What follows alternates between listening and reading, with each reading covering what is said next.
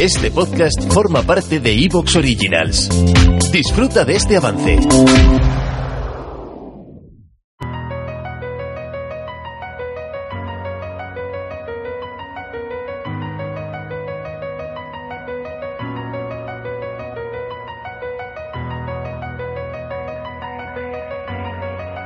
Hay muchos telescopios interesantes que van a entrar en funcionamiento en los próximos años, pero hay uno que está llamando mucho la atención, que es el telescopio extremadamente grande. Aquí podríamos bromear sobre los nombres en la astronomía, como ya he hecho en alguna otra ocasión. En realidad es un telescopio bastante más interesante de lo que podría parecer por su nombre, porque cuando esté completado, y será en esta década, va a ser el observatorio en el espectro óptico e infrarrojo cercano más grande del mundo.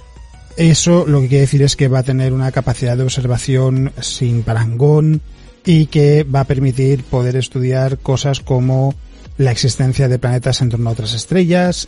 intentar estudiar las primeras galaxias del universo, profundizar en el estudio de los agujeros negros supermasivos y quizás incluso comprender mejor la materia y la energía oscura del universo, así como intentar detectar agua y moléculas orgánicas en los discos protoplanetarios de las estrellas que se puedan observar, es decir, en los discos en los que en el futuro se formarán los planetas de esos sistemas que se observen que todavía están en proceso de formación. Y además, una vez que el telescopio entre en funcionamiento, va a servir para poner fin a un recorrido muy largo, desde que se concibió la idea del telescopio extremadamente grande hasta que por fin entre en funcionamiento algo que se espera que suceda a mediados de esta década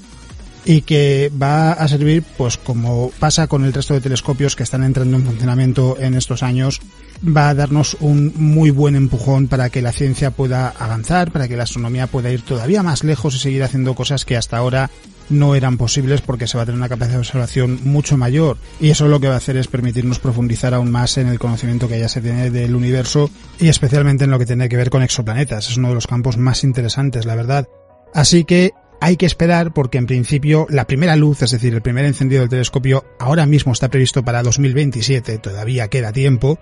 pero será seguramente una de las grandes atracciones después de que se lance el telescopio James Webb, porque yo sigo creyendo que se lanzará este año, esperemos que sea así, de momento eso sigue en pie, el telescopio James Webb se debería lanzar el 31 de octubre de este año, el día de Halloween, y de hecho, no le he dedicado un programa todavía porque lo que me gustaría es esperar a estar cerca de ese lanzamiento. Claro, esto a lo mejor quiere decir que hago un programa sobre el telescopio James Webb en 2029, al ritmo que vamos. Pero lo cierto es que en la NASA también se espera que ya este año sea el bueno, que hay un problema con el cohete de Ariane Space que se está solucionando. En principio parece que no va a haber problema para ello, pero es verdad que todavía no se ha dado el ok definitivo, la confirmación al 100% de que ese lanzamiento se va a producir en octubre, pero en principio parece que ya por fin el James Webb va a entrar en funcionamiento en unos meses. Así que en este programa lo que vamos a hacer es mirar un poquito más allá en el futuro y vamos a hablar del telescopio extremadamente grande. Soy Alex Beiro, divulgador científico, y esto es Astrobitácora.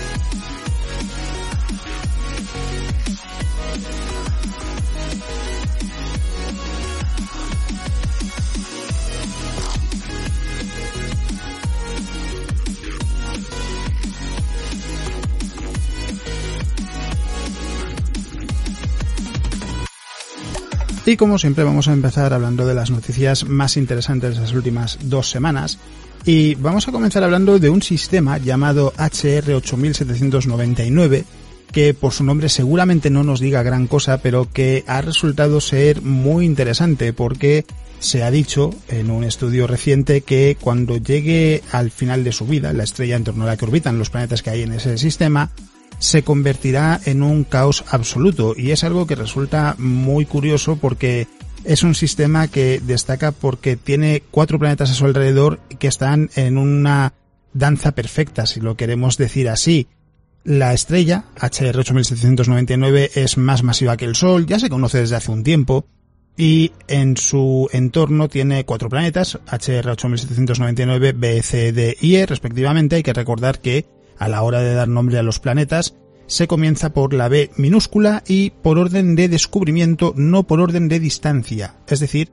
la B, la C, la D y la E solo indican en qué orden se descubrieron, no a qué distancia están de la estrella. Cuando la estrella llegue al final de su vida, se convierta en una enana blanca, cuando atraviese todo ese proceso hasta llegar a una enana blanca, va a provocar cambios muy profundos en ese sistema, igual que sucederá con el Sol y el sistema solar. Y lo que sucederá será que los planetas abandonarán sus órbitas y lo que se ha visto es que rebotarán por su gravedad mutua entre ellos, no rebotarán de forma literal. Y es algo que han comparado con un pinball, con la popular máquina de juegos y ese proceso va a provocar varios efectos. Uno es empujar restos cercanos hacia la estrella, que es algo que resulta muy interesante porque esta simulación lo que hace es dar una oportunidad para entender cómo evolucionan las enanas blancas, porque se han estudiado enanas blancas, se ha visto que contienen atmósferas que están contaminadas por restos de los sistemas en los que se encuentran, y esto lo que permite es entender cómo pudieron llegar a ese estado. El sistema HR 8799 es bastante cercano, está a 135 años luz del sistema solar, es decir, en la escala astronómica está a la vuelta de la esquina. Es verdad que desde el punto de vista de un ser humano es mucho tiempo, pero 135 años luz no es nada. Y la estrella, para quien le pique la curiosidad, es de tipo A, tiene entre 30 y 40 millones de años, es mucho más masiva que el Sol y además los cuatro planetas que tiene a su alrededor son muy masivos también todos tienen al menos cinco veces la masa de Júpiter. Estamos hablando de planetas realmente grandes. Y además orbitan entre ellos a muy poca distancia. A esto le hay que sumar en ese sistema que hay dos discos de restos de material sobrante del proceso de formación. Uno está en el interior de la órbita del planeta más cercano a la estrella y el otro está en el exterior de la órbita del planeta más lejano. Es decir, estos dos discos lo que hacen es rodear a las órbitas de los cuatro planetas alrededor de la estrella. Y en estudios que se han publicado últimamente, se ha observado que los planetas están en una resonancia orbital perfecta. Cada planeta completa el doble de órbitas que su vecino. Esto lo que quiere decir es, por cada órbita que describe el planeta más alejado de HR 8799,